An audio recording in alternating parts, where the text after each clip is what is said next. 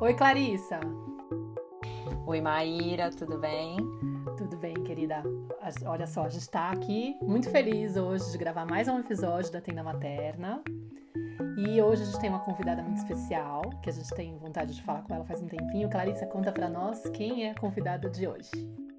A nossa convidada é a Lua Barros, que é educadora parental, especialista em equilíbrio emocional, mãe de quatro filhos, o João, a Irene, a Teresa e Joaquim, e companheira do Pedro Fonseca.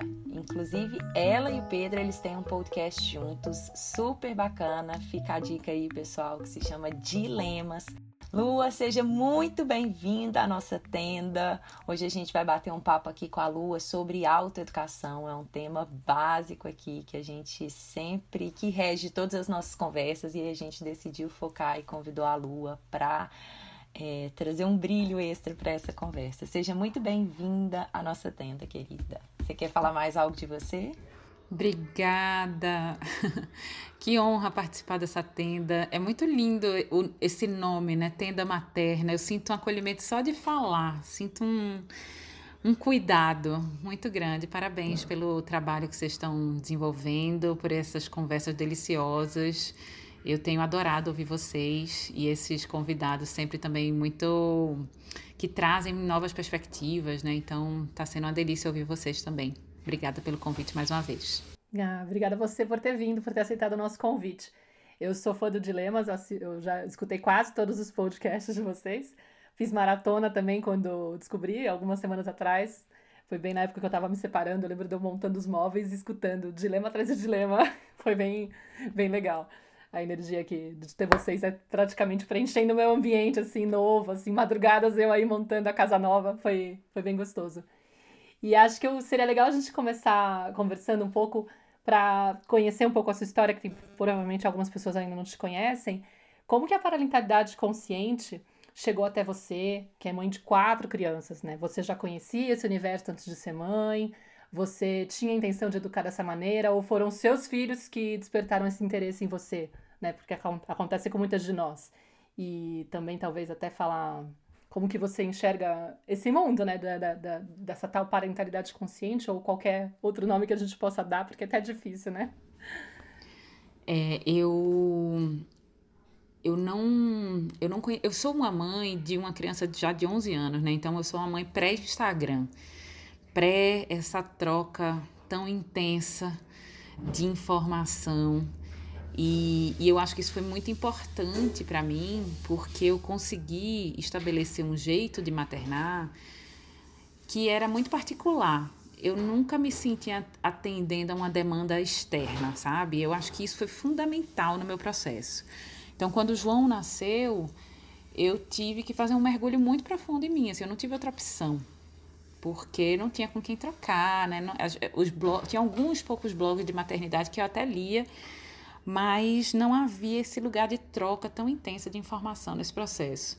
E os filhos foram chegando e a vida foi acontecendo, e ser mãe sempre foi uma coisa assim que eu achava que era algo natural, sabe? Eu achava, eu tinha esse pensamento de que ser mãe era uma coisa que todo mundo fazia facilmente. Até que eu me vi mãe de três, né? João, Irene e Teresa muito desgastada naquela relação. E o que, que era isso, assim? Era, era um, um, lugar de peso. Ser mãe tinha se tornado um lugar de peso. Então, eu era uma mãe que gritava o tempo inteiro, eu era uma mãe que ameaçava o tempo inteiro. As crianças choravam muito, esse choro me desconcertava. E eu, nesse processo, me descobri grávida de Joaquim, que era meu quarto filho. E foi uma, um acender de luzes, assim, tipo, eu preciso cuidar disso aqui, porque tá dando errado. E nesse processo de que tá dando errado, ainda vai chegar mais uma pessoa. Então, assim, lascou. Né? Eu preciso cuidar agora. E aí iniciei um, uma, um, uma jornada tipo Google, sabe? Não foi nada extraordinário, foi o Google que disse assim, tá, que que eu, por onde eu começo, né? E aí eu cheguei inicialmente na disciplina positiva, isso tem três anos, três anos, um pouquinho, um pouquinho mais de três anos, três anos e um pouquinho. Disciplina positiva e eu nunca tinha ouvido falar disso. E eu me debrucei ali naquele estudo, achei super interessante. achei que fazia sentido já com as coisas que eu pensava, mas era isso, assim, eu estava muito perdida. Então foi um resgate, eu fui me resgatando através daquelas palavras que, que são muito eficientes, né, eu acho, em, em, algumas situações, em determinados tipos de dinâmicas familiares. Então, eu conheci a disciplina positiva e eu já tinha uma, uma presença na internet. Então, eu, tô na internet há mais de 10 anos também. Assim, eu tive blog, eu, eu partilho coisas na internet desde sempre. E aí, eu comecei a falar no Instagram daquelas, daqueles processos que eu estava vivendo com as crianças e com a disciplina positiva e essa formação que eu fiz, né, é, para ser educadora parental. E como foi um, um despertar mesmo, muito bonito, muito potente, de que me abriu várias coisas. E aí, na sequência disso, eu querendo me aprofundar, porque eu estava disposta a trabalhar como educadora parental, entendendo que só aquelas ferramentas ali elas eram pouco, né? Eu conheci a parentalidade positiva. Parentalidade positiva é um pensamento um pouquinho mais estruturado do que a disciplina positiva. E quem representa esse pensamento é a Magda Dias Gomes, que é uma portuguesa, que na época nunca tinha vindo para o Brasil. E aí eu fui até Portugal estudar com a Magda. Ela tem a Escola da Parentalidade na cidade do Porto. E aquilo ali foi muito transformador, porque é como se eu tivesse ampliado os meus horizontes muito mais. E foi transformador profissionalmente, porque eu me tornei uma profissional mais segura e, e com mais ferramentas e com mais estofo para partilhar com outros pais. Mas pessoalmente foi muito transformador, porque me tirou de um lugar e realmente me colocou em outro. Muito porque eu estava disponível, né? Não é porque é milagroso, é porque eu estava num processo investigativo muito grande, que eu entendi que ele não tem um ponto final. Não chega um dia que eu vou dizer assim, nossa, hoje eu tô super autoconhecida, tô maravilhosa. Não é isso. É uma jornada que ela não termina e que cada vez que você se lança em um processo desse, né, para se olhar com verdade, com honestidade, você vai descobrir novas camadas sobre você, novas coisas sobre você e coisas mais difíceis, né? Eu, eu sinto que o, o jogo tá ficando mais complexo. Acessar minhas camadas e ser honesta com as minhas sombras está ficando cada vez mais complexo, porque eu vou encontrando coisas que não são muito legais, mas que são fundamentais para que eu consiga me acolher, me cuidar, me nutrir e com isso e a partir disso me sentir mais pronta e preparada também para nutrir, acolher e cuidar de outras famílias, sabe? Mas nesse processo, Maíra e Clarice, tem uma coisa muito linda que tem acontecendo, que está acontecendo, que é um, uma crítica também a essas correntes muito fechadas, né? Então, assim, eu sou da disciplina positiva, não, eu sou da criação com apego, não, eu sou da parentalidade positiva, não, eu sou da parentalidade consciente, eu faço BLW, eu... E aí a gente mantém um lugar de julgamento na maternidade né? Porque parece que a gente não pode dialogar, parece que a gente não pode querer pincelar e pegar cada uma das coisas que, que, que me parecem fazer sentido de todas essas correntes e, e criar um jeito de parentar. Não, eu preciso participar de um grupo, eu preciso pertencer a um grupo. E isso tira o empoderamento da família, né? Tira essa capacidade da família de se reconhecer capaz de, de lidar com as, com as questões, as situações. Então, um dos principais aprendizados nesse meu processo foi que não é sobre ter ferramentas. As ferramentas elas são importantes, mas é sobre reconhecer o que é que cabe na minha dinâmica familiar. E aí eu estou num processo investigativo para saber como é que eu vou chamar isso, mas ainda não sei. A parentalidade da lua. É... Bom, é, mas eu sinto que isso daí faz muito sentido, isso que você está falando, né? Quando a gente está... É eu, eu, sinto que é uma identificação com um processo muito infantil, assim, né? Da criança que tá, que vai se abrindo mão das próprias necessidades, né? Do que o corpo dela tá dizendo e se apropriando do que é nomeado por esse outro, seja mãe, as pessoas que estão ali próximas dela né? À medida que, essas, que, esse, que esses adultos não conseguem enxergar o que essa criança tem como necessidade, e a gente aprende isso desde muito novo, no momento que a gente está muito vulnerável e depende desses adultos, né? A gente aprende a abrir mão das nossas próprias necessidades para se apropriar de discursos de outras pessoas. E quando a gente não olha para isso, a gente segue repetindo isso na nossa vida adulta, né? Então, isso que você está falando é sensacional, porque a gente está o tempo inteiro buscando teorias, buscando respostas, né? Sendo leal e encontrando né, religião, teoria, o que quer que seja, né? Para se apropriar daquele discurso para eu não ter que olhar para mim mesma e encontrar a minha própria voz, a minha própria forma, porque é difícil eu sustentar essa minha própria voz quando ela está tão abafada. Então, mais uma vez aí, tentando também fazer uma ponte com o que você estava falando antes, assim, o quanto que essa jornada de autodescoberta, de autoconhecimento, assim, de autoeducação, isso é um... Cada vez o buraco fica mais embaixo, mais complexo o jogo, com mais camadas, assim, porque a gente vai entrando num lugar totalmente desconhecido e que está muito abafado e que foi muito reprimido ao longo da nossa vida. E aí, à medida que a gente vai dando voz, a gente vai descobrindo facetas de nós que por muito tempo tiveram adormecidas. Então, esse caminho de encontrar o próprio jeito de maternar, né? E que não é só o maternar, é para estar na vida, né? Mas que para educar esse ser ou para estar diante desse ser, é um caminho muito potente, assim, né? Porque. Mas quando eu me apropio e me aferro a uma teoria, eu me fecho para uma infinidade de possibilidades e sigo identificada com esse lugar dessa criança que está o tempo inteiro buscando um discurso, alguém que valide, alguém que me salve aqui, alguém que nomeie para mim, porque eu e eu me deixo de ser sujeito, eu deixo de ser protagonista daquele processo que eu estou vivendo, da minha própria vida, né?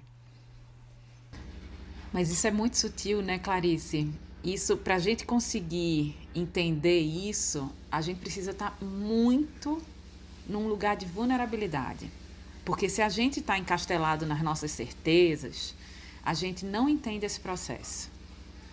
Porque é doloroso você reconhecer que você vive para atender uma demanda externa.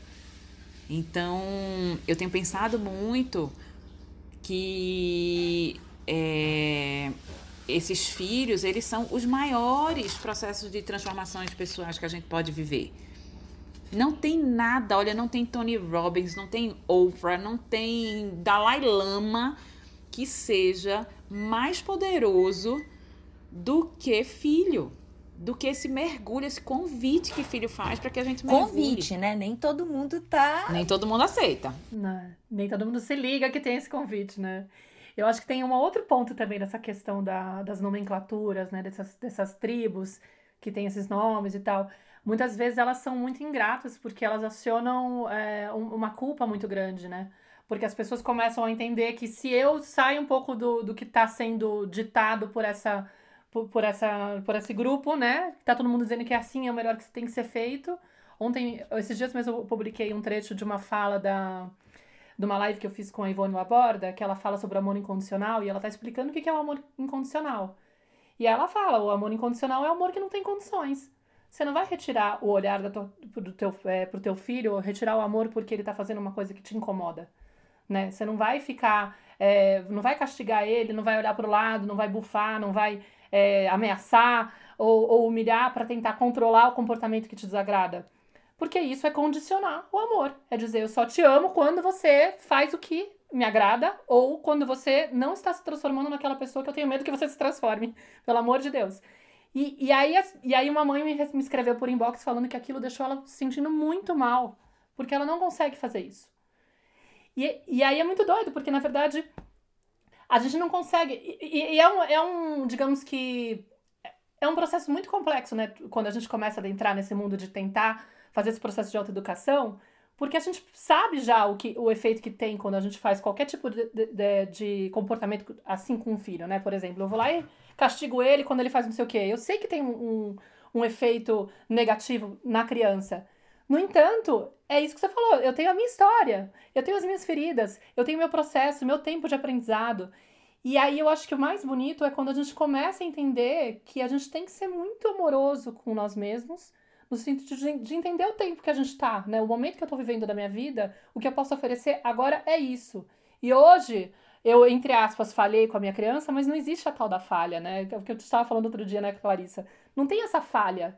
Na verdade, tudo é um, uma oportunidade de você se rever e falar: Uau, é, se eu tô muito incomodada com o que está acontecendo agora e tá muito difícil oferecer esse amor, esse acolhimento para minha criança nesse, nessa situação, tem alguma coisa aí que eu posso entender desse processo. O que, que é que está acionando em mim que eu tenho que olhar também? Mas não com esse peso de culpa mas com esse peso da beleza, da mensagem que chega por essa criança maravilhosa que está me apontando aquilo. E é muito difícil desconstruir isso quando a gente fica com essa cartilha como se fosse a referência, eu tenho que seguir essa cartilha, senão eu sou uma má mãe, porque eu sei o efeito que tem se eu não fizer isso, né? E essa culpa, ela se apresenta de forma muito prática, né? Porque você trouxe um, um, um, aspecto mais profundo da culpa.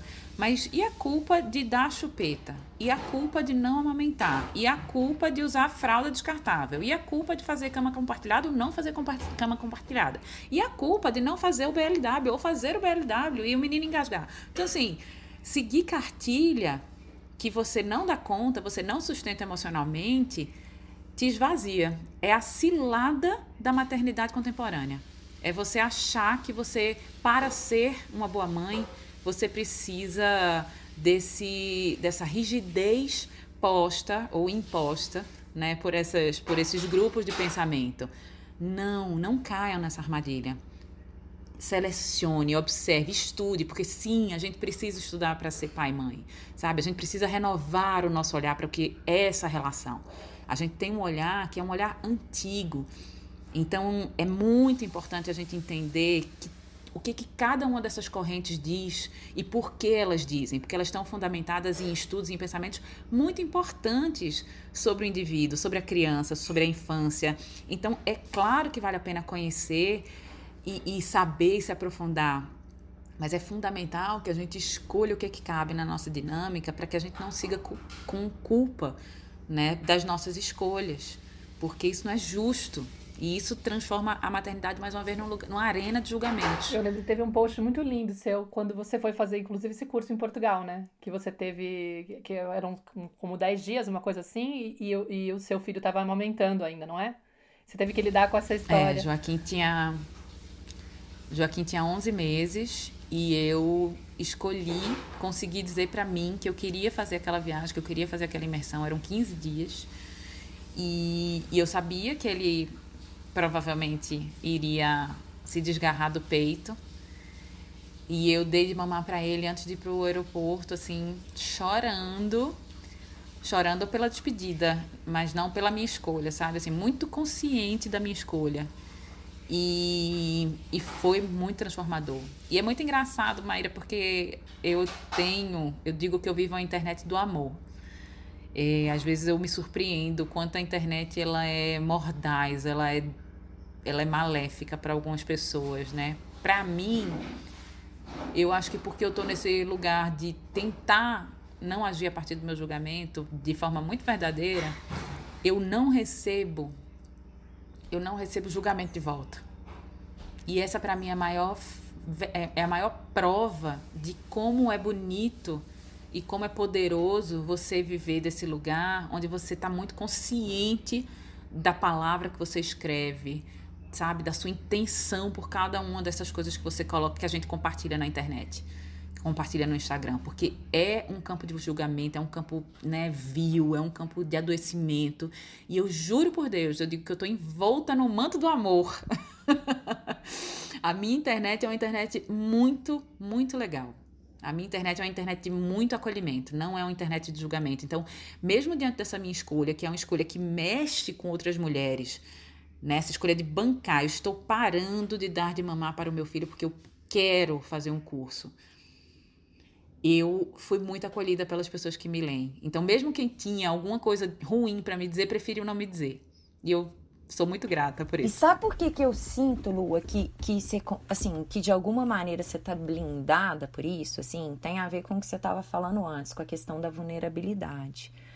Porque é como se você, em cada momento que você escreve ali, você não está escrevendo a partir é, de uma informação só teórica, assim. É como se você tivesse, né, aquilo que você coloca ali, é como se não fosse algo só que você sabe na teoria, mas é algo que passa pelos seus filtros internos, assim, né? Passa pelo sentir, passa pelo seu coração, e aí você, de alguma maneira, é algo que você vive, e é, e é como se você estivesse compartilhando um pedaço de você, assim, da, né? De quem você é e não simplesmente impondo um pensamento. E eu sinto na sua fala também, né, uma abertura, um convite para que outras pessoas possam refletir a partir da sua experiência e não é uma imposição. Então eu acho que quando você se coloca e se mostra humana ali e convida as pessoas a refletirem junto, como que isso que eu estou trazendo da minha vida, que quem vai falar que é certo que é errado é a minha vida, ela é assim. Isso que eu estou trazendo né?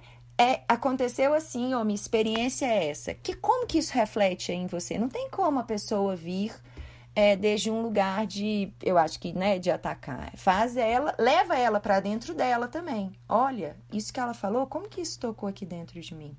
Ah, me tocou assim. Eu posso até não concordar com você, né? Vez ou outra, pode ser, com o que você está trazendo, mas eu me abro para vir para cá. E é exatamente essa é esse esse essa mudança de chave que eu acho que é o tema central aqui. Quando a gente começa a ver esse processo da, da maternidade, né, como uma oportunidade da gente se ver. Nesse encontro com o filho, eu acho que não é só com o filho, como você falou, né? O encontro com os nossos filhos, talvez, né, esse processo aí, essa, esse convite que eles nos trazem, talvez seja um dos convites mais grandiosos para a gente se conhecer né? Para a gente olhar para questões muito internas que dizem das, da nossa infância, que dizem de coisas muito antigas aí, ancestrais, que vêm sendo repetidas, enfim. Mas a gente tem muitos encontros, né? Então eu sinto que você é uma pessoa que está aberta para encontros de verdade. Por isso que quando você se abre assim, né, a pessoa se depara com a sua realidade. E ela não tem que gostar ou não gostar, ela simplesmente olha para aquilo ali que é verdadeiro. E isso reflete um pouco desse encontro com os filhos, né? Eu acho que assim, por você ter topado esse encontro com as crianças, assim, se ver a partir do que eles estão trazendo. Então, eu queria que você falasse um pouquinho sobre isso, sobre como que você vê nesse encontro com as crianças uma oportunidade de você se olhar. Por que, que realmente você vê os seus filhos como esses mestres, essas pessoas que que estão lançando luz aí para aspectos da lua que te possibilitam crescer, evoluir, é, compartilhar o seu trabalho e apoiar outras famílias. Então, eu queria que você falasse um pouco sobre esse processo de encontro com seus filhos. Por que, que ele é tão potente? Eu, eu não sei exatamente onde, onde. Eu acho que esse processo começa. Eu, eu, eu acho que eu aceitei verdadeiramente esse encontro que os meus filhos me fizeram só a partir do nascimento de Teresa. Eu, eu já falei em Tereza alguns é a lugares sobre isso. Sim, eu, eu tenho. Tereza é a terceira. Eu tenho duas cesáreas eletivas conduzidas pelos médicos sem trabalho de parto. E, e eu acho que isso é um, é um detalhe, é uma parte muito importante da minha história porque eu não tive a oportunidade, talvez por falta de informação, talvez por imaturidade, talvez por construção social, né?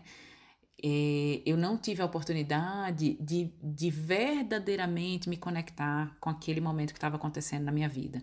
E isso não quer dizer é, que eu não amei meus primeiros filhos, que eu não é, curti a gravidez. Que, não, não é sobre isso. É sobre de um lugar pouco mais profundo, né? Porque muitas mulheres, a gente vive essa gravidez, vive essa chegada dos filhos desse lugar da performaria, né? Desse lugar onde aquilo é o óbvio que vai acontecer. Então, eu namorei, casei, agora está na hora de ter filhos.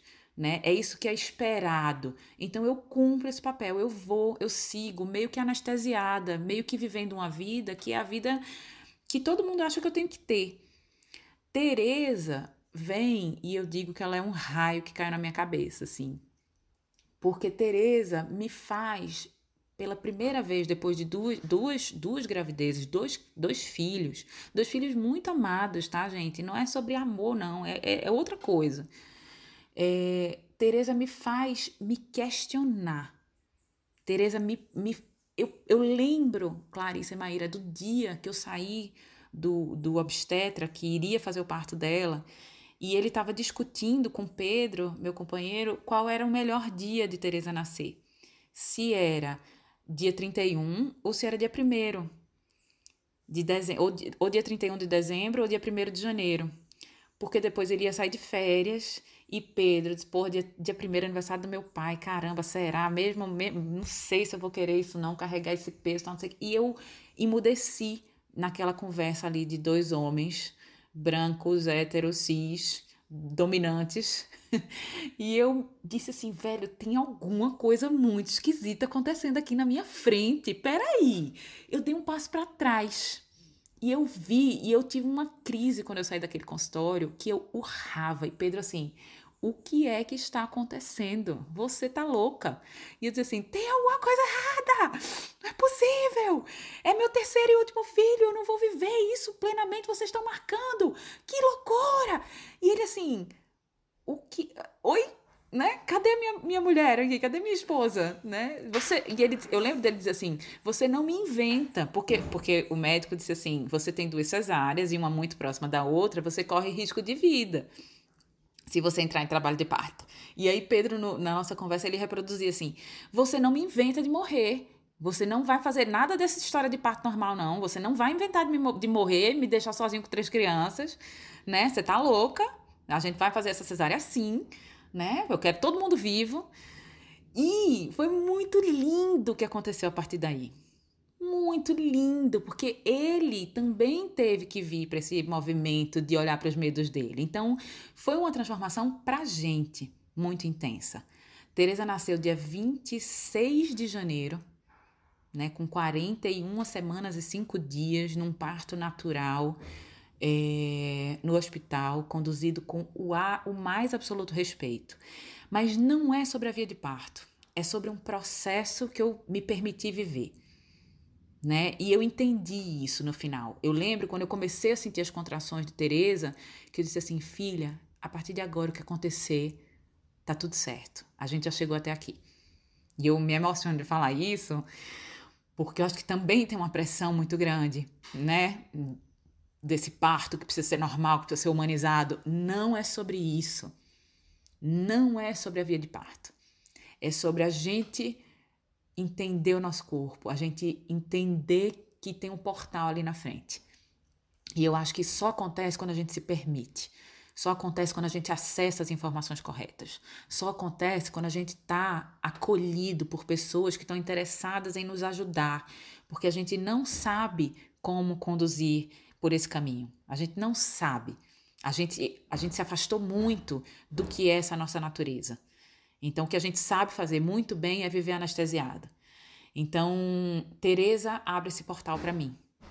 E a partir daí é um caminho sem volta, né? É um caminho onde cada vez que eles me desafiam, que eles me que eles apertam botões muito dolorosos, que eles me fazem querer deixar vir a minha pior expressão, eu com, nem sempre eu consigo, tá, gente? É um processo muito difícil, mas assim, eu tento dar esse passo para trás de novo.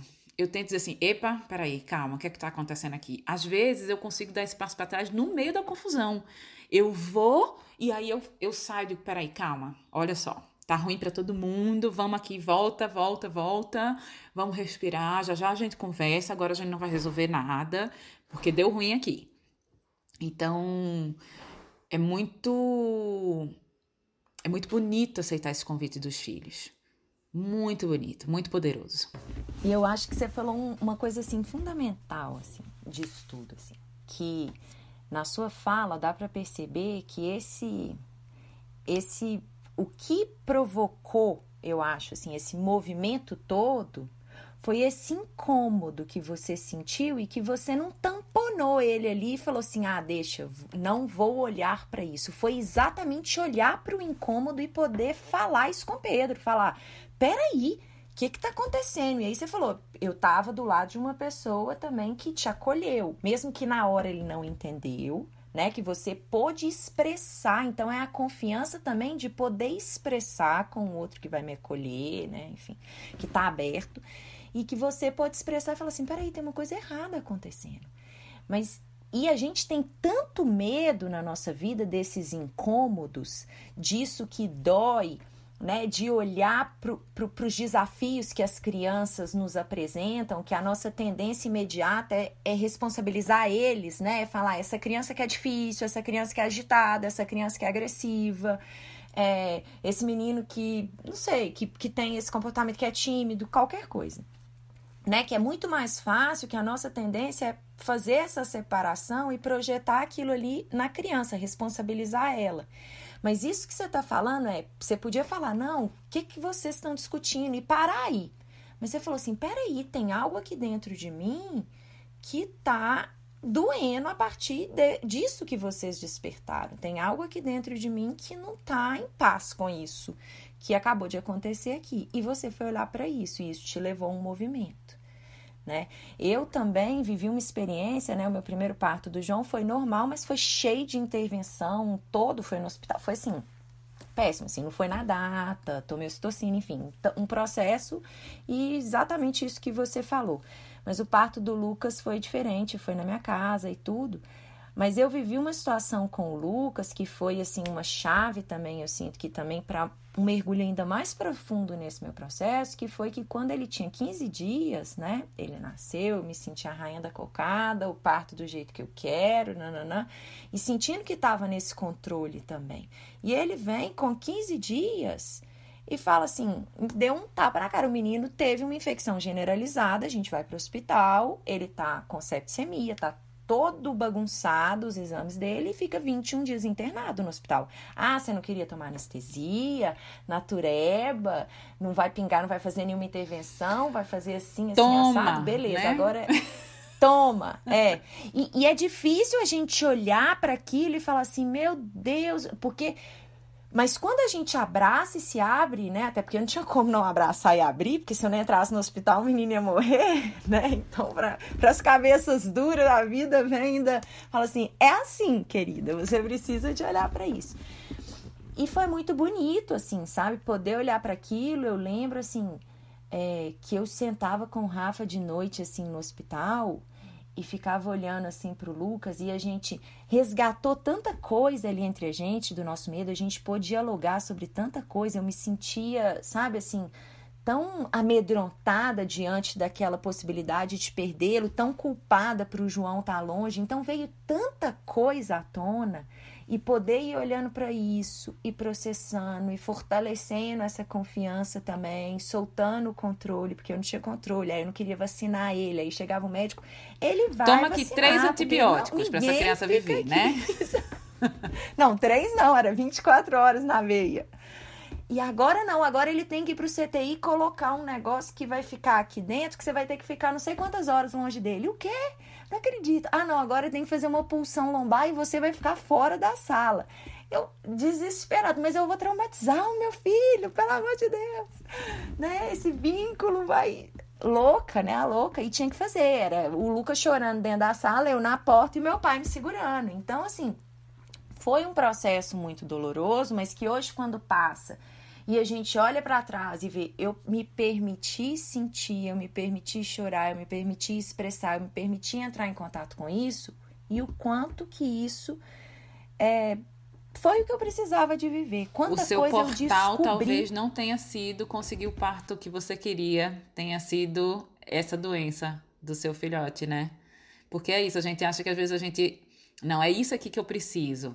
Aí você consegue e não, não, não, ainda não, não consegui não, assim, e, e, a vida se encarrega, né, se você se dispõe, a vida se encarrega de trazer esses, esses processos para você, e aí você sempre tem a escolha de vivê-los ou não, sempre tem as escolhas de vivê-los ou não, e por mais que eles sejam muito dolorosos, tem uma coisa lindíssima que acontece, é que o seu, a sua intuição, a sua percepção sobre esses processos vai se abrindo. E aí, quando você vê, você está percebendo coisas sobre você que nem precisou doer tanto. Né? Eu estou num processo muito intenso de escrever meu livro. E eu tenho falado sobre isso porque é um outro parto, né? Pare. Estou tentando parir um livro, assim, tá difícil. Tá que cinco e, filhos, talvez não. Eu sei que você não, não, não tira a possibilidade, mas pelo menos um não livro, tiro, né? Não tiro, mas. Quer parir mais tiro. um, um livro, então. eu não tiro e Pedro não tira, o que é mais grave, Ai, né? Meu Deus. Porque assim, né? Se eu tivesse tirado, se tivesse tudo certo para mim e pra Pedro, né? Ele já tivesse resolvido, ele não resolveu ainda também, então o quinto filho não é uma, uma, uma não certeza, ainda é um, campo aqui, né, que a gente não sabe ainda. Mas o livro está sendo esse lugar de, de, de muita reflexão, de muita sombra vindo. E esses dias eu escrevendo assim, tá, tá, tá, tá, tá, tá, tá eu escrevi um parágrafo que eu disse assim: ah, Meu Deus do céu, era isso! Porque uma amiga me fez uma pergunta muito poderosa que é: Quem é que você não quer que leia esse livro? E eu disse assim: ah, ninguém, eu quero que todo mundo leia esse livro, eu quero que seja traduzido em 10 línguas. Que é isso, tá maluca? Claro que eu quero que todo mundo leia esse livro, né? E aí eu tava escrevendo e aí veio essa pergunta e veio a resposta. E veio a resposta assim, um murro na minha cara. Um murro na minha cara. Eu sou filha de uma mãe jornalista, uma mãe que eu amo e para quem eu olho com muita admiração. E minha mãe há muitos anos deixou de escrever. E há muitos anos eu venho escrevendo. E eu, desde muito nova, neguei esse lugar da escrita na minha família. Eu não, eu não quero ser jornalista, eu não fiz jornalismo, eu fiz design. Eu fiz outra coisa. Eu queria algo que fosse tão cool, tão descolado quanto jornalismo, mas que não fosse jornalismo, porque eu não ia fazer a mesma coisa que minha mãe fez. E aí, de repente, eu me vejo escrevendo um livro, ocupando um lugar que na minha psique deveria ser dela. E aí eu choro horrores pensando nisso e honrando essa minha mãe e, e, e pedindo para que esse espaço seja aberto para mim no meu coração, né? Porque não é que ela tá negando esse lugar para mim. Minha mãe é uma mulher incrível, ela quer mais é que eu escreva 10 livros. Não é sobre ela, é sobre mim. É sobre, são sobre as minhas construções é sobre essa lealdade inconsciente que a criança carrega, né? De tipo assim, eu não posso é, ser mais bem sucedida que a minha mãe. Sabe assim, eu não posso, ela que parou de escrever, que teve que abrir mão disso, então eu não posso ser mais realizada ou escrever um livro, fazer mais sucesso, ou sei lá o que, que a minha mãe. E é, e é demais, né? Como que os processos eles estão o tempo inteiro a serviço desses insights, desse dar-se conta, desse nosso é, desses momentos assim, né? E quando a gente se permite sentir, se entregar, vem, vem as respostas, assim, né? Vem as perguntas, depois vem as respostas. Não, e é lindo esse abrir esse espaço, né? Permitir, sentir, honrar tudo isso, né? Porque senão a gente fica com você lá sentindo como se você estivesse traindo a sua mãe e você aceitar que eu, tá, é isso que tá vindo. E, e se eu permitir esse choro e escrever sobre isso, isso vai ser o, o, processo de honrar a história dela, né? A gente às vezes até confunde. Acha que honrar é repetir o padrão. E na verdade, às vezes, é justamente o oposto. É quando a gente consegue limpar isso. Não, eu preciso permitir que isso venha, né? Pra eu poder. Isso vai ser o lindo da história.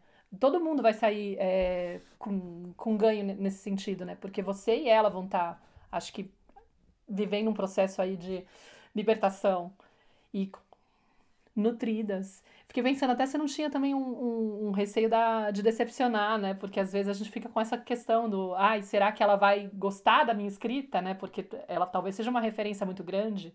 Então também tem essa, essa busca por aprovação que pode estar por trás dessa, desse medo de como vai ser para ela ler esse livro. Por mais que você saiba que ela tá torcendo por você, pode ter um medo interno aí de eu não sei se tô à altura também de ocupar esse lugar, né? De, ser a pessoa que, de repente. Sim, sim.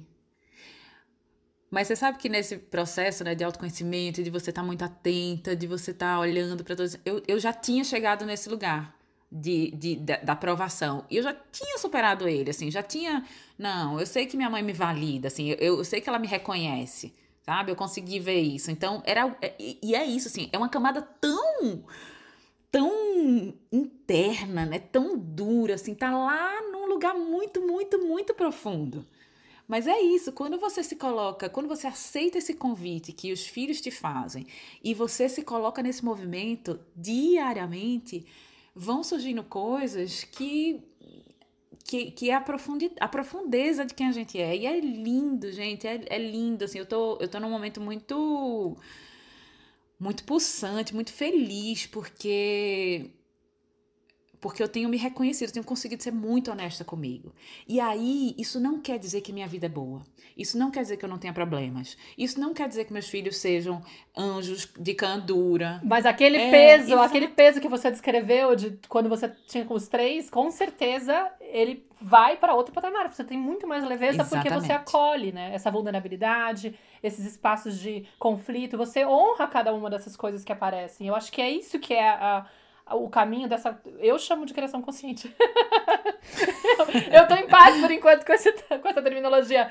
Mas assim, do. Até do, do, da doutora Chefalha, ela fala muito, né? Dos pais conscientes e tal. Mas eu acho que esse caminho é o de honrar o presente, assim, sabe? De você começar a aceitar o comportamento que vem, a, a situação que aparece. Por mais dolorosa que seja, por mais desconfortável que seja, você fala assim, tá, beleza, vamos descobrir qual é a lição que tá por trás disso. Porque sempre tem alguma coisa que você pode ganhar em relação a isso. Eu acho que é muito mais da postura que você tem diante de cada uma dessas situações do que o fato de que eu vou conseguir parar de gritar, eu vou conseguir parar de ter brigas. Isso não existe. Você não vai conseguir chegar nesse lugar. Né? Não tem esse caminho que você falou, ah, não tem esse ponto final. Tem esse processo constante. E acho que essa amorosidade de se reconhecer e falar: meu, hoje é isso que eu posso. Hoje foi isso que eu consegui fazer. Amanhã pode ser diferente, maravilhoso, mas eu não posso ficar me chicoteando cada vez que acontecer alguma coisa fora do script ou da cartilha que eu acho a mais linda e maravilhosa. Porque senão não tem para onde ir, sabe? Não existe esse controle, porque de novo, a gente está voltando para ferida da necessidade de controle, que é o que a gente quer abrir mão. É o perfeccionismo. A gente quer abrir mão disso. Só que no começo, quando a gente fala, putz, eu quero fazer diferente, parece que a gente tem que fazer, meu, de um jeito que a gente vai impedir que nossos filhos tenham qualquer contato com frustração, qualquer trauma não vai existir. Não, eles não podem. Eles não podem passar pelo que eu passei. Pelo amor de Deus. E aí fica essa coisa louca, totalmente desgovernada, da gente ficar indo atrás de um ideal que não existe. Que é massacrante para todo mundo, para eles e para nós, né? Não, não tem, não tem fórmula feliz para isso. Omar, eu acho que você trouxe um ponto que a gente podia focar aqui, até para encerrar a conversa, que é a questão do presente.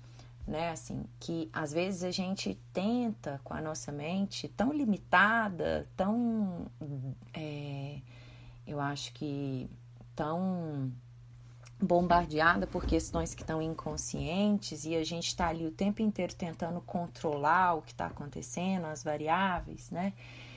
E a, as crianças, eu sinto que elas nos convocam, assim, elas nos mostram a urgência de viver isso daqui que está acontecendo agora, sabe? E é exatamente quanto mais a gente consegue se conectar com o que está acontecendo agora, que eu me abro para todas essas oportunidades aí que estão aparecendo, que vão acontecer exatamente nesse encontro, naquele instante que eu estou ali escrevendo o livro e que de repente eu escrevo uma frase e que cai uma ficha gigantesca. Ou naquele instante que eu tô ali diante do meu filho e ao invés de permitir que a minha mente fique cheia de, de julgamentos e de ah, isso não poderia estar tá acontecendo, ou essa criança tinha que se comportar dessa maneira, eu tento silenciar isso e simplesmente me abro para observar o que está acontecendo ali. E, e eu sinto que buscar essa postura, né, dentro desse caminho de autoeducação, para mim, né, desse caminho de, de, de me permitir ou de buscar, né, cada vez mais me abrir para as possibilidades que a vida está me oferecendo, mas principalmente o encontro com os meus filhos, que é o que a gente está falando aqui hoje, eu sinto que quanto mais eu consigo silenciar essas vozes e vir para cá e sentir e, e observar o que os encontros me oferecem, é, mais eu consigo é, perceber essas oportunidades e não resistir, e não querer que elas vão embora e não pensar que tinha que ser diferente, simplesmente abraçando assim devagarzinho cada situação que se apresenta, cada momento, porque eu acho que para além da nossa consciência aqui tem sempre algo jogando aqui e, e manda e direcionando o caminho assim isso precisa acontecer olha para isso olha para aquilo. E quando a gente está no aqui agora a gente consegue perceber esses encontros assim. Lu eu queria que você falasse um pouquinho sobre isso assim sabe? Sobre essa questão da presença sobre sobre o quanto que está atento ao que cada instante está oferecendo. Não sei se faz parte dessa sua jornada aí nesse processo. Eu acho que esse, esse olhar para o momento presente, ele é fundamental se a gente está querendo é, se ver, se reconhecer e, e, e, e, aceitar os convites que as crianças fazem. Porque a gente está tão adoecido que a gente não faz nada, nada, nada mais a gente faz aqui, focado apenas no que está acontecendo na nossa frente. Nem cocô a gente faz mais é, pensando no cocô, pensando na morte da bezerra, pensando. Não, a gente faz cocô hoje no celular. Né? Então, isso é muito grave. Muito grave. E por que é grave? Ah, telas, não sei o quê. Não, não. É grave porque isso deixa a gente num estado constante de ansiedade. É grave porque a gente está o tempo inteiro tentando saber e adivinhar e entender o que é que vem depois. Então, é, é criança, gente, é a coisa mais poderosa, é o antídoto mais poderoso para a gente lidar com as nossas ansiedades, porque não tem depois, tem agora. E na verdade até começa a ter depois, né? Porque as crianças elas também estão nascendo nesse mundo ansioso e elas também estão ficando cada vez mais ansiosas mais cedo e é de partir o coração. De partir o coração. Às vezes eu vejo, sei lá, Irene ou Tereza, né? Irene tem sete, Tereza tem seis. Mãe, o que, é que a gente vai fazer depois? A gente tá terminando de tomar café da manhã. Mãe, e o almoço, onde vai ser? Eu digo, olha, é aqui agora, concentra, vamos viver esse momento. Porque essa necessidade de saber o que, é que vem depois, essa angústia pelo que vai acontecer na sequência, ela não precisa chegar agora. Ela vai chegar, porque a gente cresce, porque, né? A gente sabe que a gente tem que lidar com os problemas, com os boletos, com as situações e tal. Mas agora, vamos ficar aqui, ó. Vamos curtir esse momento aqui agora. Depois a gente resolve. Depois a gente vê. Filha, quando chegar a hora do almoço, a gente vai saber onde a gente vai almoçar. Agora a gente tá terminando o café da manhã. Vê que delícia. Você comeu tudo? Você tá alimentada? Vamos brincar? Vamos brincar. Então, as crianças elas também estão começando a entrar nesse clima, nesse mundo adulto da ansiedade. Se você tem uma criança que ainda não está angustiada com o que vem depois, olha para ela. Olha para ela, olha para ela assim e só vive o aqui agora.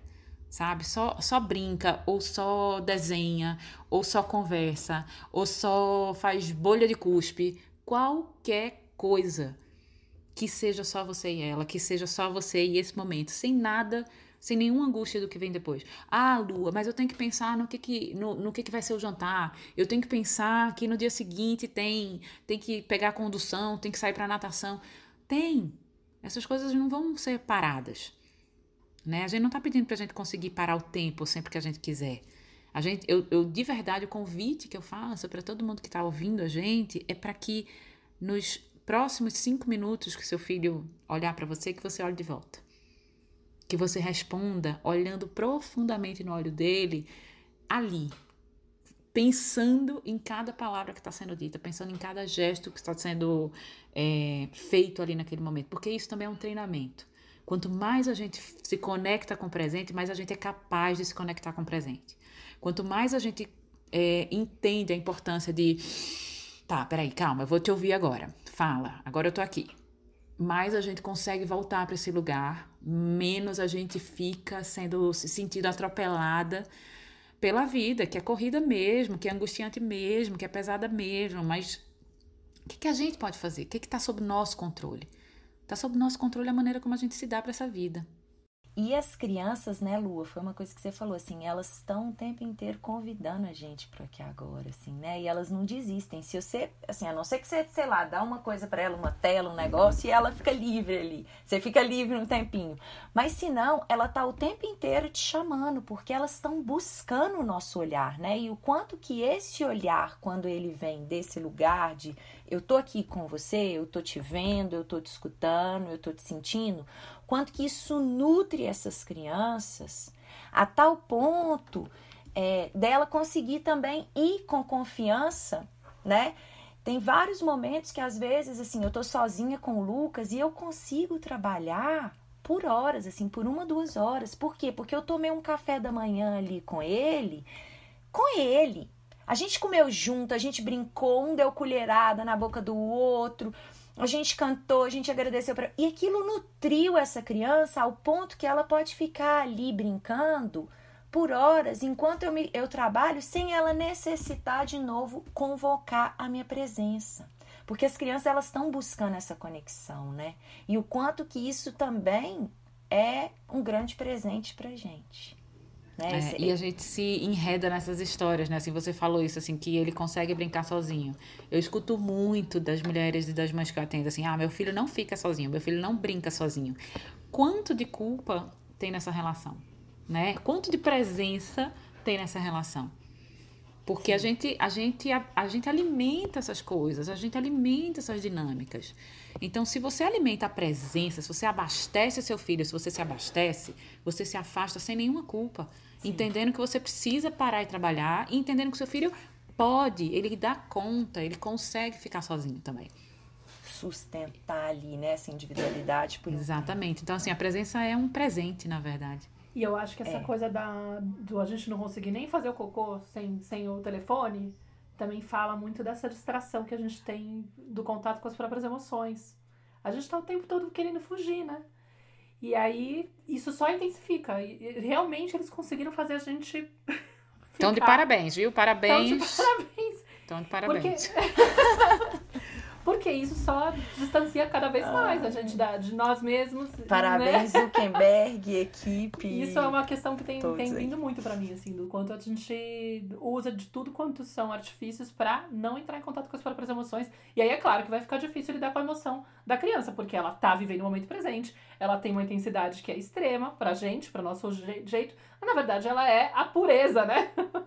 ela é o jeito natural do, do, do, de ser e, e ainda quando tá pequenininha, mais ainda, né? Porque ainda não tá nem desenvolvido de, de uma certa forma, porque ela possa ter um, um mínimo de controle.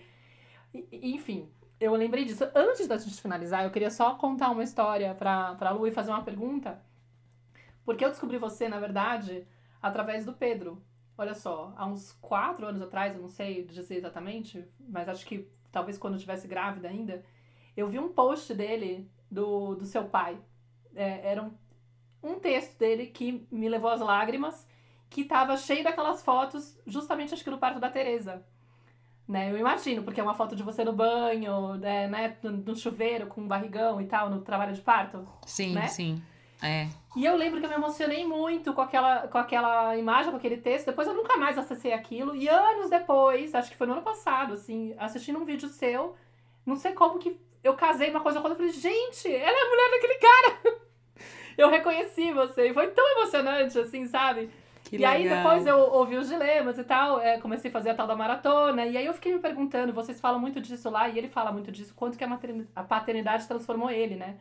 E aí a minha dúvida, apesar de você ter, de certa forma, antecipado a resposta, porque você falou um pouco disso, que o processo chegou junto para vocês, era saber como que foi isso, né? Tipo, quem que chegou antes nessa, nesse processo de tentar ver a, a parentalidade de outra forma, se teve descompasso entre vocês, se gerou alguma crise por conta disso, porque isso eu vejo, eu e a Clarice, a gente, né, acompanhando esse monte de mães que chegam até a gente, isso é um ponto de dor muito forte, né? Essas crises que chegam porque um de repente começa a, a querer buscar mais informação e abrir a cabeça e tentar desconstruir a forma tradicional de educar, e o outro fica para trás e fica estranhando. É, enfim, isso é muito comum. Queria saber como é que foi a experiência de vocês e de repente trazer algum tipo de luz, assim, para quem tá ouvindo a gente, né? De, porque parece que a experiência, pelo menos por agora, parece Fala bem. a receita Qual é a receita? passo a passo. Sabe o que eu sinto em relação a isso? É que, assim, o homem que escolhe ficar para trás nesse processo, aquele que se recusa, né? A mulher manda post para ele, manda livro, manda texto, manda WhatsApp, manda áudio, e ele dá um joinha assim. Ele tem essa postura diante da vida. Ele não tem essa postura diante da paternidade, né? Ele é esse homem que está escolhendo ficar para trás. E isso pode gerar mesmo um afastamento que é irremediável. Não é sobre a paternidade dele, é sobre as escolhas dele na vida.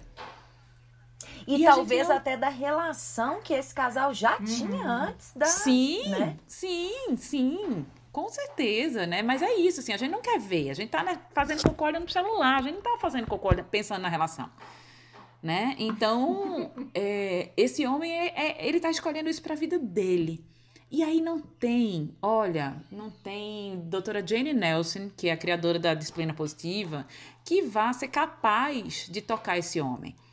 Ele precisa internamente ir para esse lugar da dúvida, do cara, será que eu estou fazendo isso da melhor maneira? Se ele não for para esse lugar do questionamento, que nós vamos o tempo inteiro e com muita facilidade, ele não vem. Se ele não sentir é... a incomodidade que você sentiu quando você viu ali. E o que vai desencadear essa incomodidade dele, às vezes, não é a minha claro, insistência ali em mandar. Não. Às vezes vai ser outra coisa. Ou nada, não. sei lá, né? Às vezes nunca. Exato. Ou nada, exatamente. Então, assim. Eu acho que esse descompasso, ele é um descompasso que ele não é, ele não acontece só quando chegam os filhos. Sabe? Acho que quando chegam os filhos, ele fica muito evidente.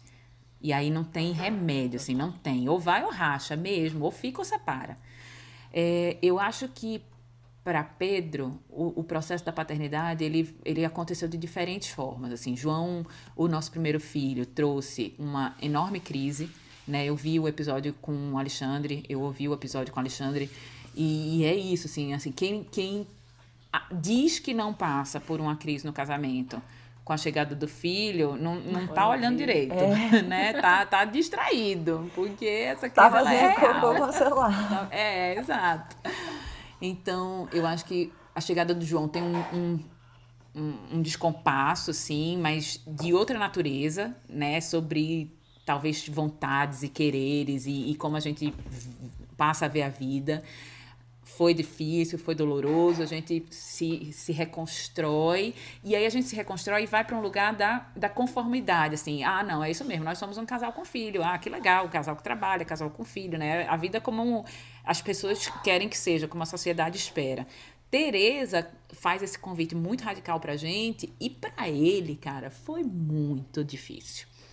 Muito difícil, porque ele é essa pessoa medrosa, né? Pedro é ele, ele aprendeu, a gente troca muito, mas eu digo, sobe mais um pouquinho para pegar lá em cima. Ele diz assim, desce daí agora. Entendeu? Então nós somos muito diferentes na, na maneira como a gente é, encara os nossos medos. E, e, e para ele, o processo com Tereza deu bancar, diz assim, eu vou né, até o fim nesse processo, foi muito transformador. Muito transformador. Quando eu escolho é, começar a estudar a parentalidade positiva muito profundamente, né, disciplina positiva, ele ele observa, ele não se ele não se opõe, mas a gente já já vinha de antes tentando olhar para as questões que eram questões muito íntimas, né? Então, de uma certa maneira, esse movimento da, do questionamento já já estava nele. Quando eu trago, poxa, eu acho que a gente precisa cuidar da forma como a gente fala com as crianças. Eu acho que esse negócio de ameaçar, né, de ficar ameaçando para conseguir o que a gente quer, principalmente na hora da refeição, que era uma questão aqui em casa, assim, não é a melhor abordagem. O que é que você acha? Olha isso, olha o que essa figura está dizendo, olha o que essa, essa teoria está falando. Então, ele ele veio. Isso não quer dizer, Maíra e Clarissa, que a gente a gente age da mesma forma o tempo inteiro. Né? Porque essa ilusão de que o casal vai estar tá, vai vai sempre fazer igual. Nós somos pessoas diferentes, nós temos posturas diferentes, mas a gente olha para o mesmo lugar. Então, eu acho que isso aqui é a coisa mais importante, sabe, da, da relação familiar. O que ele dá é diferente do que eu dou. para as crianças, como ele se dá para essa relação é diferente.